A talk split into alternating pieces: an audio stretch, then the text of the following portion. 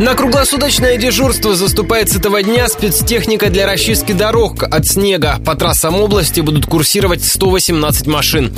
На случай гололеда заготовлены 36 тысяч тонн реагентов. Они могут понадобиться совсем скоро. Первый снег синоптики прогнозируют уже в ближайшие дни.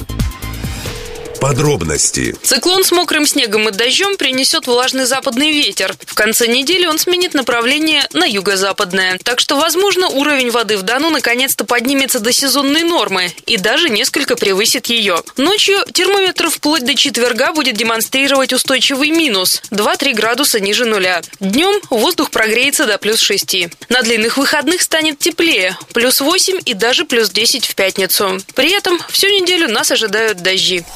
Колебания температуры и перепады давления могут привести к порывам ветра до 15-20 метров в секунду.